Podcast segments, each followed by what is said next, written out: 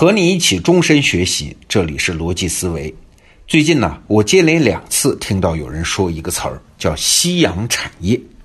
一次呢是前两天，有个考生家长跟我说啊，我孩子正在高考填报志愿，我可不能让孩子学什么机械制造、土木工程了，因为这些行业现在是夕阳产业。巧了，就在同一天啊，一位做家用电器的企业家也在跟我感慨，他做的是夕阳产业，眼瞅着好像没什么前途了。哎，我就琢磨了一下“夕阳产业”这个词儿，不对呀。如果是服务业，那确实是有可能。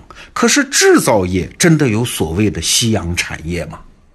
我先不说大家现在还用得着的啊，就是那些现在已经基本用不着的东西。他们都还没死啊，都还有人在制造他们呀。凯文·凯利就讲过这么一段，说技术是不死的。现在养马的人呐，比中世纪还要多哎，造中世纪的武士盔甲的人比中世纪还要多哎，纯粹就是出于兴趣来制造啊。所以他有一个结论，说这个世界上只要是存在过的，现在因为各种原因，大多数都还在。哎，有一个词儿你可能听说过啊，有一种经济叫蜡烛经济，它指的是啊，像电发明之后啊，就是电灯普及之后，很多人就很自然的以为蜡烛肯定会消失嘛，毕竟它光线暗、气味难闻，还容易造成火灾啊，各种各样的毛病一大堆。但是蜡烛并没有消失啊。到今天，蜡烛产业仍然是个很大的产业，各种各样的蜡烛仍然在卖，而且应用场景是越来越多啊！它不再是照明工具了，而成了调节气氛的用品。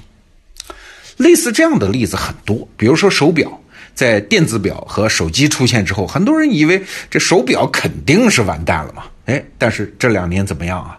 高端手表的销量是越来越大，成了身份的象征了。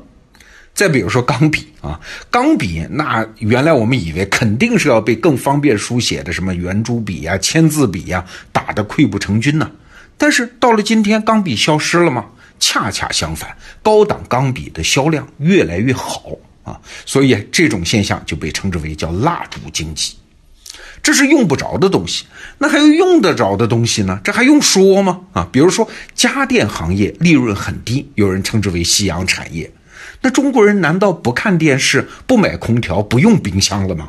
而且我们很清楚的能够看到这些产品都在升级换代啊！电视的画质是越来越好，冰箱的功能是越来越丰富啊！啊，哎，除了这些大件的，还有小到手机啊、电饭煲啊，包括那个插座都在升级换代啊！你看看小米的商店里面就有好几款这样的产品。哎，这就是我奇怪的原因，东西还在用。人们还在买，而且还越买越多，市场还在扩容。那生产这些东西的产业，它怎么就成了夕阳产业呢？尤其是前两年，互联网特别火，很多传统制造业的人都在琢磨一个词儿，叫转型。但是现在看来啊，转型这个词儿用的也不是很贴切啊，因为这个地方挺好的，前途光明啊，你转到哪里去，又有什么必要转呢？哎，问题出在哪儿？是传统制造业的周边资源的网络结构出了问题啊！这话也有点费解啊，我再念一遍：是传统制造业的周边资源的网络结构出了问题。我们先来看个例子，你就明白了。我看到这么一个业界八卦，话说啊，二零一三年年底，海尔就是造那个海尔冰箱的海尔啊，要做笔记本电脑，就去找京东。京东的人说呢，那你准备做个什么品牌呢？海尔的人说：“当然是做海尔牌了。”那京东的人说：“这会议现在就可以结束了啊，因为你们做出来肯定卖不掉。”海尔的人就想不通啊，我们可是有六百多亿品牌价值的企业啊，这是有人评估出来的。京东的人说：“海尔这个品牌在年轻人当中已经老化了，它和你们的白色家电，就是什么洗衣机、冰箱，形成强关联啊，对你做电脑这件事儿。”不但不能加分，还要减分，所以后来海尔就听从了这个建议啊，做了另外一个品牌的笔记本，叫雷神啊，就是以高颜值著称的打游戏的那个笔记本电脑，哎，卖的非常好啊。这说明什么呢？我们得道上有一个专栏叫宁向东的清华管理学课，宁向东老师说，什么是管理学啊？管理学是一种破局的智慧。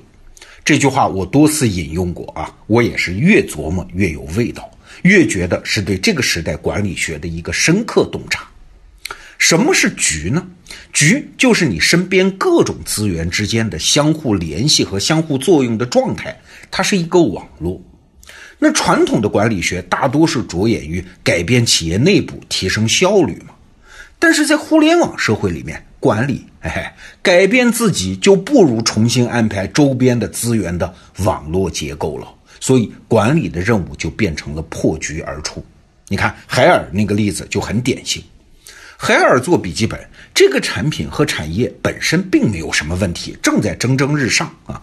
但是原来这个产品是在什么网络中啊？它是和海尔的品牌关联在一起的，形成了产业资源的网络。但是这个网络结构出了问题啊！原来能够支持产品的海尔品牌，原来是正向的资源，现在在这个行业和这个产品里变成了负的资源。那怎么办呢？只要把产品从原来的资源网络中剥离出来，重新找到新的周边资源网络，那不用转型嘛？转型自然就完成了嘛？其实啊，这两年我们看到很多制造业破局而出的例子啊，都是这种情况。河北啊，有一家做鱼缸的公司，哎，金鱼缸，哎，这是个多小的产业，因为一个用户买一只之后，很长时间他就不会买第二只了嘛，除非搬家啊。但是这个鱼缸公司的老总说，我是中国第三大鱼缸的生产厂家，但是我每年的利润是前面加起来的总和。哎，奇怪，他怎么做到的呢？其实很简单。他就做了个微信公众号啊，你买了我的鱼缸之后，我定期会通过这个公众号推送一些养鱼的知识给你。比如最近我进了一批澳大利亚的热带鱼，你要不要啊？美国的鱼饲料你要不要啊？啊，再过一段时间，你们家的鱼缸都两年了，你需不需要帮你清洗一下啊？我收点服务费啊？哎，对，他是靠这些新的周边服务挣钱。你看，这也是一个例子。这些企业他们做的很好，他们是在转型吗？没有啊，他们还是在干自己以前最擅长的事情啊，还是在生产那些产品。唯一发生变化的是周边的资源网络。他们的转型不是自己搬家，而是把邻居给换了一遍啊。这背后啊，其实是一种思维模式的转变。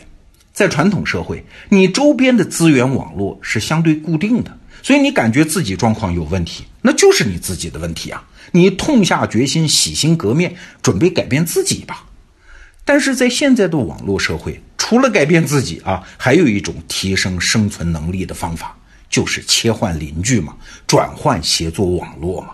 举个例子啊，当年我考大学的时候填报志愿，老师嘱咐千万不要贪图什么好学校啊，考一个好专业才更重要嘞。